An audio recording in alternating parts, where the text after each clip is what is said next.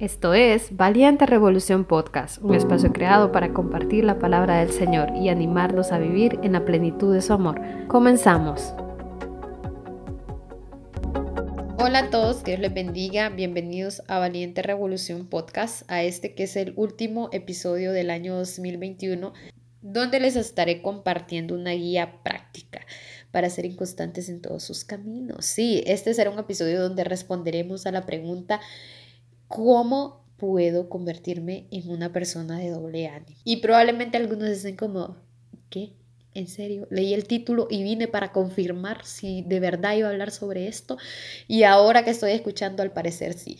Pero antes, quiero aclarar una cosa que es súper importante. En este episodio no vamos a darle espacio para que usted se convierta en una persona de doble ánimo, sino más bien para que pueda identificar aquellos hábitos que nos ponen en riesgo a convertirnos en personas de doble ánimo. Así que hoy es un buen día para que, mientras esté escuchando este episodio, usted tenga una hoja, un lápiz y escriba cada uno de esos hábitos que vamos a compartirle. Y así poder este 2022 pues empezar con pie derecho. Miren que es muy normal que a fin de año todos empecemos como a ponernos metas para el año nuevo, pero también es necesario que evaluemos aquellas metas que nos propusimos durante los meses anteriores realmente se cumplieron. Todo eso va a depender de cuál haya sido nuestra relación con Dios. Es simple y es sencillo. Si nuestra relación con Dios va bien, no desde nuestra perspectiva. A veces nuestra relación con Dios va bien porque decimos, ah, no, pues, pues yo oro cuando me levanto y cuando me acuesto y que el ayuno y, que, y el aceite y que la tumbada y que la hablada en lenguas. Entonces sí, mi, mi relación con Dios va súper. No, no es de nuestra perspectiva, sino de lo que dice la palabra del Señor. Si evaluamos nuestra vida desde la palabra del Señor, podríamos decir, sí, mi relación con Dios va bien. Entonces, como mi relación con Dios está bien, todas las otras relaciones también van a ser saludables. Va a haber un, eco, va a ser como una onda expansiva de bendición para los demás. Miren que eso último que dije sonó bastante así como, como esas cruzadas de sanación que hacían antes. Así que sí, la verdad es que para, para concluir con ese tema, si mi relación con Dios está bien, todo lo demás a mi alrededor va a fluir de una buena manera. Si mi relación con Dios va mal, puede que aparentemente desde mi perspectiva las cosas estén pasando bien y lo puedo mantener todo equilibrado, pero hay consecuencias que quizás no las experimentamos de manera inmediata, pero tarde o temprano vamos a tener que estar frente a frente con nuestro Creador. Y es mejor que hayamos hecho todo lo que Él nos haya mandado que hayamos vivido por su voluntad y con la esperanza eterna que, es Jesús, que es nuestra salvación en Jesús. Así que para iniciar vamos a hablar del corazón. Pero ¿por qué del corazón? Porque de él emana la vida y porque también en la actualidad se ha hecho muy famoso este consejo de sigue tu corazón. Un malísimo consejo, la verdad, porque no podemos seguir a alguien que según la Biblia es engañoso y perverso. O ¿Acaso confiaríamos en una persona que al conocerla nos demos cuenta que tiene estas dos características? Si la respuesta es no, entonces ¿por qué confiar en nuestro corazón para tomar decisiones? Que dejar que él elija el camino que debemos seguir. Si hay tanto engaño en nuestro corazón y solamente dependiendo del Señor, es que realmente vamos a poder, como decía el salmista, tener un corazón puro. David le decía al Señor, crea en mí un corazón puro, que, que limpiara su corazón porque él estaba consciente de la maldad que había en él. Así que nosotros, hoy conscientes de lo que puede habitar a veces en nuestro corazón, vamos a hacer una cirugía de corazón abierto y vamos a ver qué es lo primero que se aloja en nuestro corazón para volvernos personas de doble ánimo. Y en el número uno tenemos a la queja. La queja. ¿Quién no se ha quejado? Creo que la queja tiene mucho, mucho tiempo de existir. Imagínense que los israelitas se quejaban como dices porque comían mucho maná. O sea, se quejaban por la abundancia. Entonces, ¿qué es la queja? Simple. Son palabras inofensivas, pero no tan inofensivas porque La queja es resultado de cosas que ya habían en nuestro corazón, de pensamientos que se vuelven convicciones. Cuando me quejo, prácticamente le estoy diciendo al Señor, sí, mira, me has bendecido y todo, pero no creo tener lo que merezco. Creo que esto es muy poco. A la verdad, el otro, mira qué tanto le has dado. Dentro de la queja hay mucha comparación, problemas horrible la comparación también. Cuando nos quejamos, demostramos varias cosas. La primera es que no estamos conformes con respecto al Señor. Incluso creemos a veces que Dios no es suficiente. Queremos a Dios y algo más. Es por eso que este versículo es muy famoso, el de Dios y las añadiduras. Buscad primeramente el reino de Dios y, los y lo demás vendrá por añadidura. Pero la gente hace énfasis en la añadidura. Busque el reino de Dios, hermano, para que le den carro Busque el reino de Dios para que tenga novia. Mire, si usted camina orando todos los días, ahí le va a salir la sierva. Y si no le sale, pues se la declaramos. Nos gustan mucho las añadiduras porque queremos a Dios y a algo más. Porque no hemos hecho ese clic de vivir con la convicción de que Dios es suficiente. Y otra de las cosas que demuestra la queja es que en nuestro corazón hay falta de gozo y gratitud para con Dios. Y este tema del gozo yo creo que es muy importante. En Santiago capítulo 1 versículo 2 nos dice cómo podemos eliminar la queja. El antídoto contra la queja es el gozo.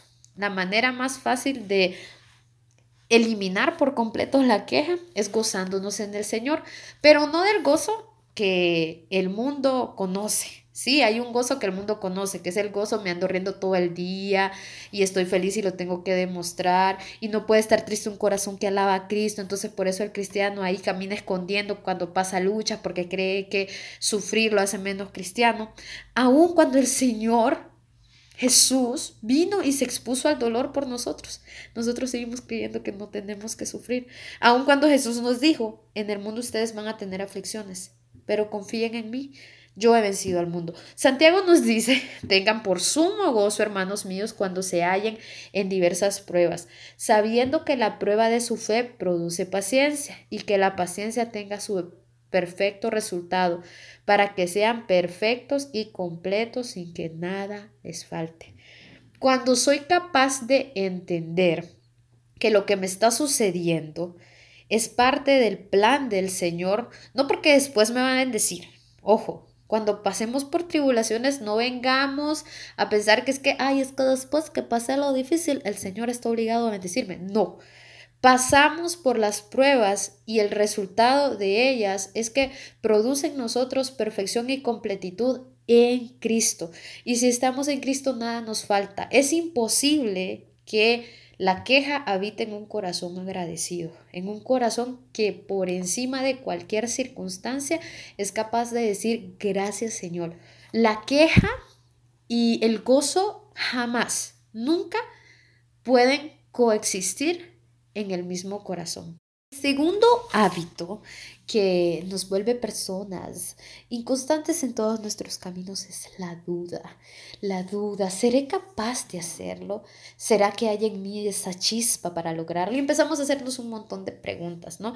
Quizás a inicio del año todos somos como, no, yo sí puedo, voy a, voy a ir a correr todos los días y, y no, si este año con todo en AU vamos por los 100, por los 99 y con todo el ánimo posible, pero se presenta la primer dificultad y nosotros, ah, no, pues, pues, pues no se va a hacer la carnita asada, no se va a poder.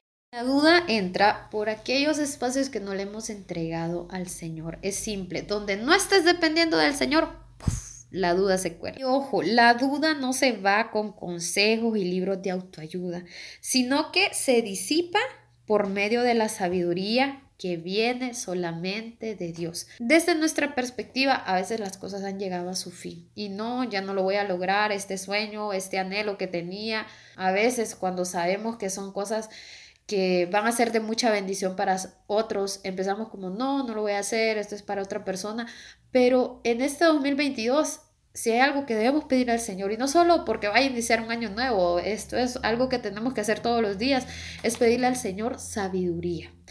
¿Cómo se va la duda? Cuando yo puedo vivir con la mente de Cristo importantísimo, vivir con la mente de Cristo, pensar qué haría, el, el Señor en esta situación.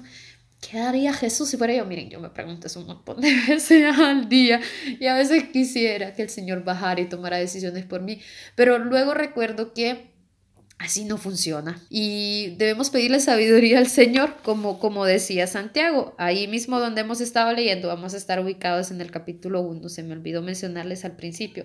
Pero en el versículo 5 y en la versión Nueva Biblia de las Américas dice, y si a alguno de ustedes le falta sabiduría, que se la pida al Señor, quien da abundantemente y sin reproche, y le será dada pero pida con fe, sin dudar, porque el que duda es semejante a la ola del mar, impulsada por el viento y echada de una parte a otra.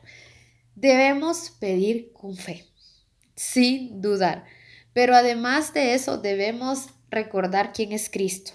En muchas ocasiones no nos gusta admitir que no tenemos la razón y que no lo sabemos todo, porque tenemos miedo al rechazo. Ya vamos a hablar de eso. Pero cuando se trata del Señor podemos ser nosotros mismos. Es que ante el Señor no hay máscaras, ante el Señor no hay caretas, se nos olvida, pero es así. Así que queja, duda y temor. Vamos con la necesidad de aprobación y ya casi vamos a terminar, de verdad, ya casi vamos a terminar.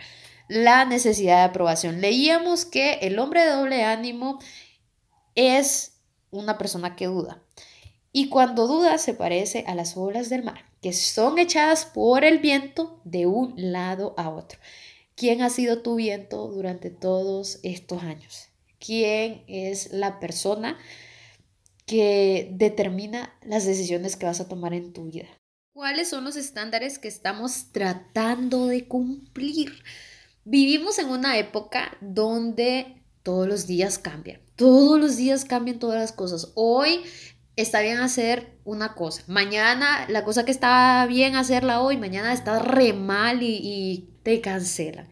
Entonces todos andamos como con cuidadito y, ay, no voy a decir esto porque híjole y aquel y, y no, de esa manera me tengo que vestir o no, es que, es que por, por mi trabajo o mis amigos, eh, mi casa, mi familia, tenemos una lista completa de personas a las que complacer y la peor somos nosotros. Cuando vivimos para complacernos a nosotros mismos, bajando del trono al Señor, corremos un peligro inminente, sin lugar a dudas. ¿Por qué no debemos tratar de cumplir las expectativas de los demás? Fácil, porque no son permanentes porque no son permanentes, porque lo único permanente es Cristo. Y si vivimos para complacer expectativas que no son permanentes, que son finitas, que no son eternas, entonces vamos a tener que estar cambiando todo el tiempo nuestros propósitos, todo el tiempo nuestros planes, todo el tiempo nuestros sueños. Ah, es que hace 10 años se soñaba con esto, pero ahora en este tiempo se sueña con esto otro. Ah, pero dentro de 20 años voy a tener que cambiar porque se va a estar soñando con otra cosa. No, no, no, no, no, Eso no vuelve persona de doble ánimo. Como dice el versículo 8, las personas de doble ánimo son inconstantes en todos sus caminos. Son personas en las que no se pueden confiar porque no pueden tomar buenas decisiones. Cada vez que estemos tentados a querer depender de los demás, de sus opiniones y de su aceptación para nuestra vida, debemos recordar a Cristo, debemos recordar la cruz, debemos vivir simple y sencillamente para honrar a aquel que lo dio todo por cada uno de nosotros, aquel que no escatimonia a su propio Hijo para darlo por la salvación de cada uno, aquel que nos justifica ante el Padre. De Él es que dependemos y las expectativas que Él tiene para con nosotros son las que debemos de cumplir. Y por último, pero no menos importante, vamos a hablar de la que desde mi perspectiva si puedo dar mi perspectiva por aquí, eh, es la más peligrosa y la más usada y con la que es más difícil batallar. Y es la confianza en nosotros mismos. Si hay algo que puede arruinar las cosas es que vengamos con este tema del amor propio y a decir, no, yo puedo, el poder está en mí, empodérese. Esto también se dice desde el púlpito. Está súper mal. Pero, ¿qué pasa con la confianza en nosotros mismos y con este consejo de seguir nuestra intuición como verdad única? Es un peligro por varias razones. La primera es que pone nuestras e-, emociones y sentimientos por encima de Cristo, convirtiéndonos a nosotros en pequeños dioses. Eso nos impulsa a querer encontrar respuestas en nosotros y queremos tener todas las respuestas. El problema es cuando no las hallamos porque la respuesta no está en tu corazón ni está en ti mismo, querido amigo que me escuchas. La respuesta es Cristo. Cristo es la respuesta, Cristo es la solución. Él lo es todo y está por encima de todo. Cuando nos damos cuenta que la respuesta no está en nosotros, entonces empieza un ciclo el ciclo de la queja, luego la duda, empiezo a buscar cuando estoy dudando aprobación en los demás y cuando ya he tomado la suficiente aprobación de los demás y tengo la suficiente, qué sé yo, autoestima para poder vivir, entonces confío en mí mismo y todo se viene abajo porque la respuesta no está en nosotros mismos, porque la respuesta tampoco está en los demás para la solución a nuestros problemas. La respuesta es Cristo. Y sí, podemos tener personas en las que confiar, no vamos a andar por la vida ahí como, así como todos me odian. No, debemos tener amistades sanas, no solamente amistades sanas, sino debemos ser parte de una comunidad sana, una iglesia sana, para poder luchar contra todos estos hábitos que nos vuelven personas inconstantes, personas que son incapaces de depender del Señor y de confiar en el Señor. Hay una esperanza, Cristo es nuestra esperanza. Pueda que en este momento la estemos pasando mal, pueda que no entendamos bien lo que sucede a nuestro alrededor, pero me quedo con este versículo, el primero que leímos, y dice que debemos tener sumo gozo cuando nos hallemos en diversas pruebas, sabiendo que la prueba de su fe produce paciencia y que la paciencia tiene su perfecto resultado, para que seamos perfectos y completos sin que nada los falte. No sabemos qué va a pasar en el 2022. Quizás sea un año muy heavy o tranqui, pero si de algo debemos estar seguros es que si dependemos del Señor, vamos a estar siendo perfeccionados y vamos a poder vivir en plenitud en Él. Porque para eso hemos sido creados, para vivir en plenitud en el Señor. Feliz Navidad, que el Señor les bendiga. Qué bueno que Jesús nació. Gracias por haber escuchado Valiente Revolución Podcast. Que Dios bendiga tu vida.